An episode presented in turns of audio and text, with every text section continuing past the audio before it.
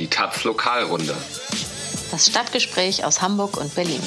Mit Erik Peter und Katharina Schipkowski.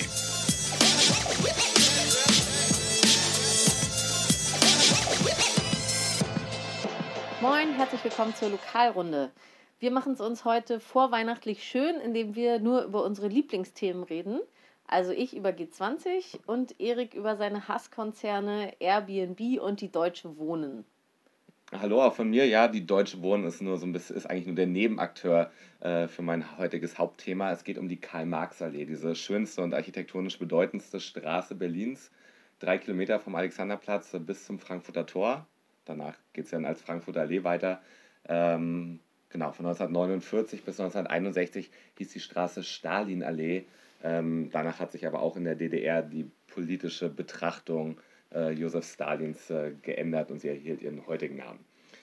Genau, los ging es da irgendwie ab in den frühen 50ern, als die äh, SED, ähm, die Sozialistische Einheitspartei Deutschlands in der DDR, einen Aufruf für den Aufbau Berlins startete und dann dabei die Stalinallee im Zentrum stand. Und äh, Freiwillige haben dann dort die Kriegstrümmer beseitigt und äh, ab 1952 diese Straße gebaut. Und es war halt die DDR-Prachtstraße, die sowohl irgendwie den Hauptstadtanspruch von Ostberlin untermauern sollte und dann auch für Aufmärsche und Militärparaden, etwa am Tag des Sieges am 8. Mai oder am DDR-Republikgeburtstag am 7. Oktober äh, genutzt wurde. Und genau, was man vor allem verbindet, ja architektonisch mit dieser Straße, ist der Abschnitt zwischen Strausberger Platz und Frankfurter Tor. Also zwei Kilometer gesäumt von jeweils fünf riesigen äh, Wohnblöcken bis zu 13 Etagen hoch, Arbeiterpaläste, heißt es so schön. Und die sind im Stile des sozialistischen Klassizismus gebaut. Das heißt, die sind einerseits total monumental, aber dann auch so üppig dekoriert. Und das, man nennt das auch Zuckerbäcker-Stil, ähm, wegen dieser quasi so oberflächlich aufgesetzten Verzierungen. Und einige der Bauarbeiter, die dann damals dort geholfen haben und freiwillig äh, unterwegs waren oder der Nachkommen, die wohnen dort noch äh, heute. Aber ob sie da bleiben können, ist gerade mal wieder so eine umstrittene Frage. Die Straße ist bereits Anfang der 90er privatisiert worden und seitdem auch komplett in privater Hand. Und jetzt, Anfang November, wurde bekannt, dass sich die Deutsche Wohnen, also Berlins größter privater Immobilienkonzern mit 110.000 Wohnungen in etwa in der Stadt, ähm, vier Blöcke unter den Nagel gerissen hat. Und vier Blöcke Karl-Marx-Allee bedeuten dann auch gleich 700 Wohnungen. Ähm, geschätztes Volumen dieses Deals sind 300 Millionen Euro. Und einer dieser Blöcke ähm, mit 81 Wohnungen nur, der liegt im Milieuschutzgebiet. So, das ist äh, ganz äh, vorteilhaft für den Bezirk, weil hier hat der Bezirk sein Vorkaufsrecht. Und der Bezirksstadtrat von Friedrichshain-Kreuzberg, Florian Schmidt ähm, von den Grünen, hat das auch äh, sofort äh, danach kundgetan. Er will gucken, dass man dieses Vorkaufsrecht nutzt. Und äh, das wird jetzt wohl auch passieren. Jedenfalls hat diese Woche die Wohnungsbaugesellschaft Mitte entschieden, dort einzusteigen. Und äh, der Senat hat auch schon gewährt ihnen einen einstelligen Millionenzuschuss, um das irgendwie stemmen zu können. Auch da geht es irgendwie um 20 oder 30 Millionen Euro. Also um dem Investor der Deutschen Wohnen diese Wohnung ähm, wegzukaufen. Ja, genau. Wir haben das hier vor drei oder vier Wochen ja mal ausführlich erläutert, dieses Prinzip des genau. bezüglichen Vorkaufsrechts. Da könnt ihr ja auch nochmal nachhören, wenn ihr wollt. Ähm, ist aber auch noch nicht in trockenen Tüchern. Also die Deutsche Wohnen kann das verhindern, ähm, dass das dann übergeht in, zur Wohnungsbaugesellschaft Mitte, indem sie eine Abwendungsvereinbarung unterschreibt, die jetzt vorgelegt wird. Äh, da müssten sie sich dann verpflichten, für die nächsten 20 Jahre irgendwie bestimmte Sozialziele einzuhalten und auch bei Wiedervermietungen nicht äh, zu sehr mit den Mieten äh, hochzugehen. Ob sie das machen, ist fraglich. Sobald sie nicht unterschreiben, ist das eigentlich klar, geht dieser Block an die Wohnungsbaugesellschaft und äh, da sind die Leute halbwegs safe mit und müssen keine Angst haben, dass die Deutsche Wohnen dort so richtig Aufwertung macht und äh, die Leute nach und nach rauskicken wird. Mhm. Gut, aber richtig interessant ist die Geschichte momentan für die drei anderen Blöcke. Ähm, insgesamt 620 Wohnungen die nämlich nicht im Milieuschutzgebiet liegen und damit sozusagen diese staatliche äh, Möglichkeit, Eingriffsmöglichkeit erstmal entfällt. Ähm, jetzt denkt man, die meisten Politiker hätten vermutlich einfach die Hände gehoben, hätten gesagt, können wir leider nichts machen, Vorkaufsrecht kommt hier nicht in Frage, ähm, sorry und äh, viel Glück mit eurem neuen Vermieter. Ich glaube, das wäre irgendwie die, eigentlich die Standardhandlung gewesen. Nun ist es aber die Karl-Marx-Allee ähm, und da kommt, da kommt irgendwie... Es tut weh, ne? Es tut, es tut weh und es tut besonders oder würde besonders wehtun der Linken. Ähm, es ist einfach sozusagen so eine symbolträchtige Straße und das ist irgendwie so einer linken Wählerschaft in Ostberlin ganz schlecht zu vermitteln, warum man die Karl-Marx-Allee einfach an irgendwelche Spekulanten Verschämt. weggeben lässt, ohne, ohne da noch irgendwie was zu tun. Und naja, es ist Friedrichshain-Kreuzberg und da ist Florian Schmidt, dem sehr viel dran gelegen ist, als äh, großer Retter irgendwie der Mieter durch den Bezirk zu reiten. Und er hat schnell gewittert, dass vielleicht doch etwas geht, weil nämlich alle Mieter ein individuelles Vorkaufsrecht haben. Das heißt, jedem der betroffenen Mieter ist seine Wohnung angeboten worden. Irgendwie 300.000, 400.000 Euro, je nach Größe der Wohnung, können sie die kaufen. Gibt aber ein Problem, nämlich perfiderweise äh, haben sich der Verkäufer und die Deutsche Wohnen darauf geeinigt, dass die Mieter ihr Vorkaufsrecht nicht abtreten dürfen an jemand anderes. Sie müssen das also direkt selber ausüben. Und sie haben eine sogenannte Belastungsvollmacht ausgeschlossen, was bedeutet, dass die Mieter keinen Kredit aufnehmen können ähm, und dabei die Wohnung, die sie gerade kaufen wollen, ähm, belasten als mhm. Sicherheit. In der Konsequenz bedeutet das, sie müssen das Geld quasi bar haben und bar auf den Tisch legen können und äh, natürlich kommt das nur für ganz wenige in Frage. Frag nicht, wieso sich Verkäufer ah. und äh, Käufer irgendwie sowas ausdenken können und das dann für überhaupt nicht Involvierte in, diesen, in dieses Geschäft äh, gelten mhm. muss. Es ist absurderweise so. Was Florian Schmittern hatte, war die Idee eines Treuhändermodells, wonach die Mieter vorab dann einen Vertrag mit einer Wohnungsbaugesellschaft abschließen und äh, nach dem Kauf der Wohnung diese dann sofort in deren Eigentum übergeht. Und äh, das ist jetzt so zwei Wochen her und es ging hin und her und es gab rechtliche Bedenken und insbesondere die SPD und die Finanzverwaltung, die auch SPD geführt ist, haben sich da irgendwie als Skeptiker präsentiert und äh, Papiere geschrieben, warum das alles nicht geht. Und stattdessen hat so die SPD ausgegraben ähm, das Angebot äh, eines günstigen Darlehens, also dass die Mieter, die kaufen wollen, Geld kriegen von der Investitionsbank, der landeseigenen Investitionsbank Berlin-Brandenburg ähm, zu recht günstigen Konditionen. Aber es bedeutet natürlich, es ist eine Kreditaufnahme und die Wohnungen sind hinterher privatisiert mhm. in Händen der Mieter und das hat natürlich mit linker Stadtpolitik äh, rein gar nichts zu tun und es kommt für viele auch nicht in Frage, sich hier für drei Jahrzehnte zu verschulden, um sich eine Wohnung äh, zu kaufen. Ähm, und es ging aber immer weiter, die Suche, können wir das dann doch noch irgendwie anders machen und können das irgendwie rekommunalisieren. Vergangene Woche am Dienstag gab es noch eine gescheiterte Senatssitzung dazu und dann am Mittwoch aber den Durchbruch ähm, und eine Einigung genau auf das, ein Rekommunalisierungsmodell. Und äh, sie nennen das äh, einen gestreckten Ankauf. Das heißt, die Mieter, die ihre Wohnung in die öffentliche Hand überführen wollen, die gehen vorher Verträge ein, sowohl mit der Wohnungsbaugesellschaft Gewobag als auch mit der Investitionsbank Berlin-Brandenburg und dann ist das so eine Dreiecksgeschichte. Das ist ein bisschen kompliziert, aber die Wohnung geht dann zuerst an die Bank und dann unmittelbar weiter an die Wohnungsbaugesellschaft. Ähm, und die Mieter werden dann einfach sozusagen Mieter der Wohnungsbaugesellschaft. Ähm, ist alles ein bisschen tricky, aber führt irgendwie dazu, die Deutsche Wohnen auszustechen und äh, führt dazu, diese Klauseln dieses Vertrages irgendwie zu umgehen. Also die rechtlichen, rechtliche Detailfragen werden jetzt irgendwie noch weiter geklärt und äh, der Senat wird erst jetzt in, der, in dieser Woche ähm, den förmlichen Beschluss dazu fassen, aber eigentlich ist die Sache klar, dass das so laufen soll und da wird auch richtig Geld fließen müssen. Also die Gevo-Bug ähm, wird nochmal irgendwie zusätzlich so um die 50 Millionen Euro kriegen, um dort äh, mit all den Mietern, die das machen wollen und die mit diesem Modell arbeiten wollen, ähm, die Wohnungen äh, sich zurückzukaufen. So, teures Vergnügen, mhm. aber symbolträchtig lohnt sich allemal. Ja, Gut, dann gucken wir jetzt nach Hamburg, wo am Dienstag der erste Prozess im Themenkomplex Elbchaussee startet.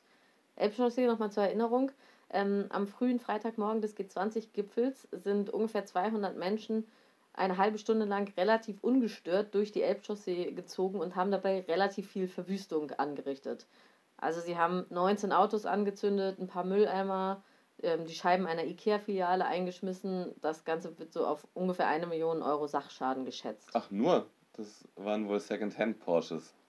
Ja, ist nicht Blankenese, ist Altona. Ah, ja. Okay. Ja, ähm, die Polizei war wohl nicht vor Ort, also wenn dann verdeckt, das ähm, wird sich dann natürlich erst im Prozess rausstellen, aber ähm, ja, es wurde dort jedenfalls niemand verhaftet. Und woher haben Sie jetzt die Leute, die vor Gericht stehen? Ähm, die haben sie bei Razzien festgenommen, also vier Leute sind es aus Frankfurt, die dort bei Hausdurchsuchungen festgenommen Oder, wurden. Frankfurt oder. Frankfurt, Main. Achso. Scha- Sorry, ja. Hm. Ähm, und einer aus Frankreich. Die Polizei will sie auf Videos identifiziert haben. Die ähm, vier, vier von denen standen bei, ähm, in Altona beim Bäcker Und rum, der andere hatte eine gelbe Weste an. in Paris, Ja. Autos angezündet.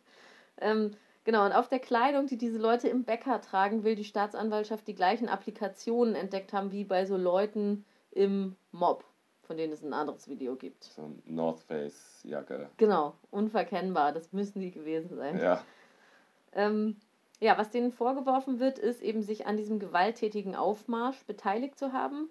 Wobei das pikante Datei, Detail ist, ähm, also in dem, in dem Vorwurf der Staatsanwaltschaft steht dazu, ähm, inwieweit die Angeklagten in die Planung des Aufmarsches einbezogen waren oder bewaffnet waren und eigenhändig Gewalt ausgeübt haben, gibt es keine Erkenntnisse. Ähm, das heißt, ihnen wird eine Mittäterschaft vorgeworfen, also einfach dabei gewesen zu sein. Aber obwohl davon ausgegangen ist, dass ihnen vielleicht keine individuelle eigene Gewalttat vorgeworfen werden kann oder nachgewiesen werden kann. Das kennt man schon, ne? Es kommt einem ein bisschen bekannt Ja. vor. Genau, das erinnert natürlich an das Verfahren gegen Fabio, den damals 18-jährigen Italiener, dem vorgeworfen wurde, am Rondenberg dabei gewesen zu sein. Das war am gleichen Morgen, ungefähr gleichzeitig. Ähm, da ist nichts kaputt gegangen. Es kam schon vorher, bevor irgendwas passieren konnte, zu einer gewalttätigen Konfrontation mit der Polizei, wo mehrere Demonstrantinnen schwer verletzt wurden. Und ähm, dieses Verfahren gegen Fabio war so ein bisschen so ein Tabubruch, weil ihm eben auch keine individuelle Tat vorgeworfen wurde, sondern einfach nur die Teilnahme. Und das ist jetzt genau wieder so. Äh, nur in diesem Fall der Elbchaussee muss den Leuten überhaupt noch äh, nachgewiesen werden, dort gewesen zu sein. Bei Fabio war das anders, er wurde am Tatort ähm, verhaftet. Die Frage, mit der sich das Gericht also befassen muss in diesem Prozess, wird sein, ähm, kann man auch in diesem Mob gewesen sein, einfach nur um zu demonstrieren? Oder bedeutet es, da gewesen zu sein, immer gleich, ähm, man wollte die Stadt in Schutt und Asche legen oder zumindest die Elbchaussee? Wenn die Leute also verurteilt werden, wenn Fabio verurteilt worden wäre, kann man das schon als ähm, ein relativ schlechtes Zeichen für das Grundrecht der Versammlungsfreiheit werten, weil es ja bedeutet, dass man sich in Zukunft sehr genau überlegen muss, auf welche Demo man geht, weil es kann ja bei jeder Demo theoretisch Gewalt passieren und dann ist man, hat man sich dann gleich mitstrafbar gemacht. Aber so einen richtigen Demo-Charakter hatte das jetzt auch nicht in der Elbchaussee, Also- oder? Also, Ja, also das ist halt ein bisschen die Frage. Also es gab wohl ein Fronttransparent oder zwei Transparente, das schon. ansonsten sind die da recht ruhig und konzentriert äh, zu Werke gegangen, Genau. wenn man den Videos da Ja. glauben kann. Ja. Ähm, die Staatsanwaltschaft wird wahrscheinlich argumentieren, ähm, so eine Mittäterschaft ist ja eigentlich im Strafrecht was ganz Normales. Also wenn man sich jetzt vorstellt, ein Bankraub, ne? ein, einer geht rein, raubt die Bank aus, einer bleibt vorne in, äh, vor der Bank in der Karre sitzen ähm, und ja, steuert dann das Fluchtfahrzeug durch den Verkehr. Das ist dann halt auch nur eine Mittäterschaft. Aber da würde natürlich niemand bestreiten, dass diese Person, die das Auto gesteuert hat, sich auch strafbar gemacht hat. Aber in diesem Fall wird das Gericht jetzt eben auch klären müssen, lässt sich alleine aus der Teilnahme eine solche Mittäterschaft ableiten. Kann man also davon ausgehen, dass alle, die dort waren, gemeinschaftlich und arbeitsteilig an der Gewalt, die dort passiert ist, beteiligt waren? Ähm, ja, oder haben sie das psychisch unterstützt, allein durch ihre Anwesenheit? So wurde auch im Fall von Fabio argumentiert. Und mal ganz ehrlich, die haben doch alle schlechte Karten, oder? Ja, also zumindest die Staatsanwaltschaft ist fest entschlossen, die alle für mehrere Jahre hinter Gitter zu bringen. Also sie würde gerne im oberen Drittel des Strafrahmens dessen, was für Landfriedensbruch möglich ist, die verknacken. Also ja, so sechs bis zehn Jahre. Schwerer Landfriedensbruch. Schwerer Landfriedensbruch, ja. Es sind jetzt auch schon 30 Termine angesetzt. Ähm, der Prozess ist schon vor Beginn mit einem Paukenschlag gestartet. Die Staatsanwaltschaft hat einen Befangenheitsantrag gegen die gesamte Kammer gestellt. Also die Kammer eines Gerichts, das sind also die alle zuständigen Richterinnen und Richter in dieser einen Sache und Schöffen. Ähm, das ist noch nie vorgekommen, dass die ganze Kammer für befangen erklärt wurde, also der Verdacht geäußert wurde. Sind das irgendwie deren Kinder oder sind die sonst irgendwie verschwägert mit den Angeklagten? Nee, aber die Staatsanwaltschaft hält die Kammer für zu milde, weil sie bei einem Haftprüfungstermin zugestimmt hatte, die fünf Angeklagten aus der U-Haft zu entlassen, weil das Gericht eben eher davon ausgeht, dass man den Angeklagten eine Mittäterschaft im engeren Sinne nicht nachweisen können wird, sondern dass sie eher wahrscheinlich als Gehilfen da gewesen sind, also ähm, psychologische Unterstützung geleistet haben und das dann zieht dann eben keine ganz so hohe Strafe nach sich. Äh, diese Entscheidung, also sie aus der U-Haft zu entlassen, hat dann die nächsthöhere Instanz am gleichen Tag wieder kassiert, also das war dann das Oberlandesgericht, und hat den Haftbefehl wieder in Kraft gesetzt und daraus eben abgeleitet, dass die Richterin sich auf die Seite der Angeklagten geschlagen hat. Ähm, das, die Richterin ist auch keine ganz unbekannte, es ist eine eher polizeikritische Richterin, die heißt Anne Meyer-Göring und hat in mehreren Verfahren schon die Ermittlungsmethoden der Polizei kritisiert.